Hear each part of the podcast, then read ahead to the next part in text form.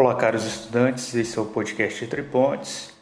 Professor Josnei, episódio 6 desse podcast é produzido para os estudantes do CEF 26 de Celândia. O objetivo do Entre Pontes é analisar obras literárias, suas referências e outras linguagens e propor três atividades ao longo dos episódios. Essas, essa atividade será respondida no formulário postado junto ao link de podcast, né, do podcast na plataforma Google Sala de Aula. No episódio anterior, falamos sobre o trecho de um texto chamado O Homem Bicentenário. Bem, hoje falaremos sobre outro trecho né, de um livro chamado Admirável Mundo Novo, de Aldous Huxley cujo trecho está nas páginas 58, 59 e 60 do livro didático de língua portuguesa. Portanto, leiam antes de ouvir esse podcast. Huxley é um escritor que produziu temas ligados à distopia. O que é distopia? Na literatura, distopia é uma obra literária que descreve uma sociedade controlada por governos totalitários, ditatoriais, os quais exercem um poder tirânico e um domínio ilimitado sobre um grupo social.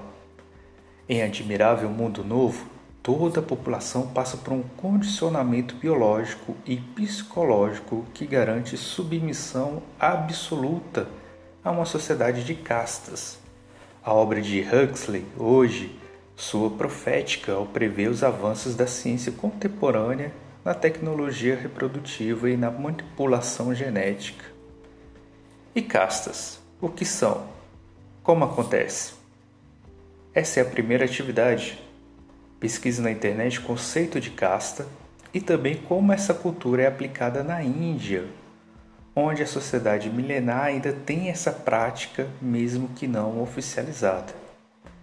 Então, novamente, a primeira atividade é pesquisar o conceito de casta e como essa cultura é praticada na Índia, país onde há diversas castas e uma complexa divisão.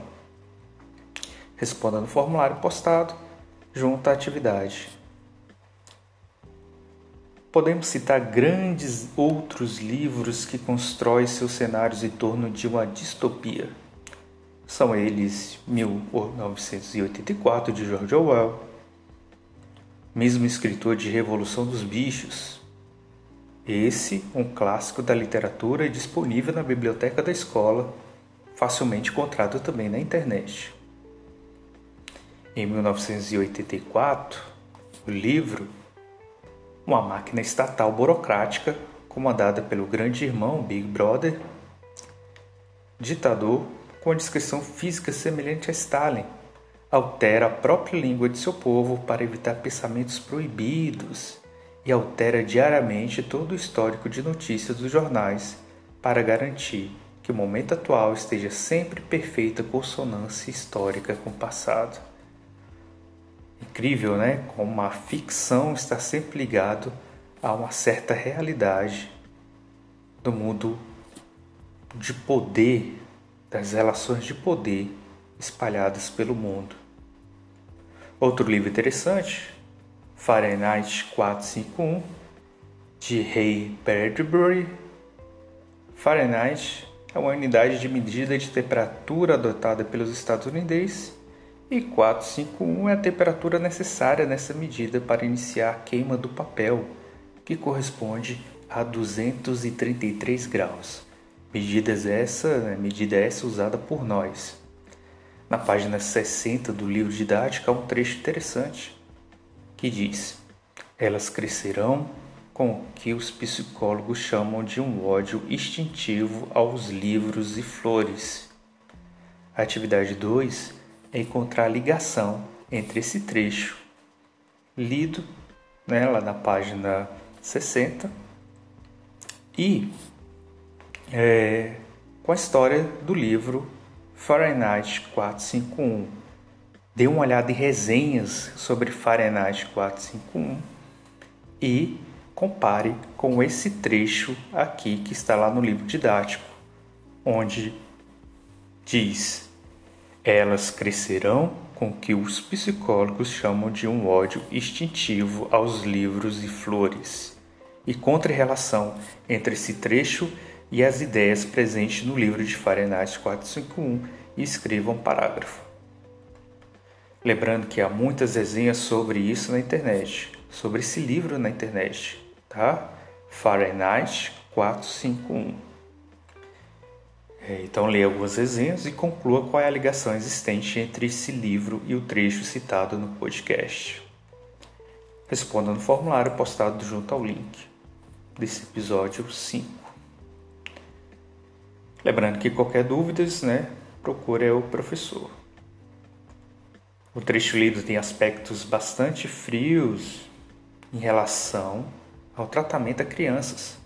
Por mais chocantes que nos possa parecer tratar bebês dessa maneira, é importante lembrar que elas estão dispostas a todo tipo de violência mundo afora.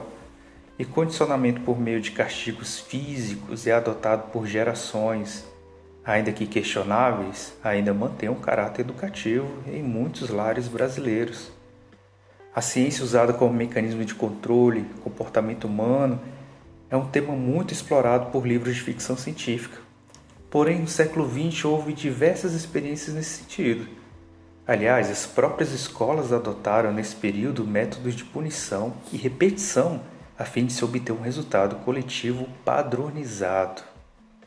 Então, perceba que podemos tirar diversas interpretações de um texto literário, pois a leitura espelha conflitos, né? a literatura espelha conflitos reais e projeções que muitas vezes tornam-se realidades.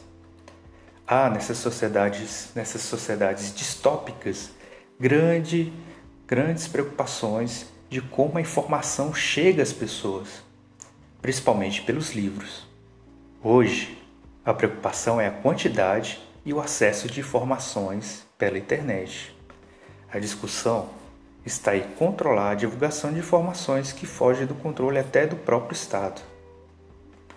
A terceira atividade é responder a seguinte, seguinte pergunta: Deve-se censurar, proibir, retirar informações compartilhadas em redes sociais quando elas são consideradas falsas? Ou isso fere o direito de alguém de se expressar, mesmo causando um prejuízo individual ou social? A resposta deve conter argumentos que sustentem sua resposta, dois parágrafos bem elaborados e de acordo com as regras gramaticais e de concordância e de ortografia. Essa última atividade também será feita por, pelo formulário postado junto ao link desse podcast. Esse foi o Entre Pontes, episódio 5, sobre o livro, sobre o trecho do livro né, Admirável Mundo Novo. Obrigado por ouvir, faça as atividades propostas e até a próxima.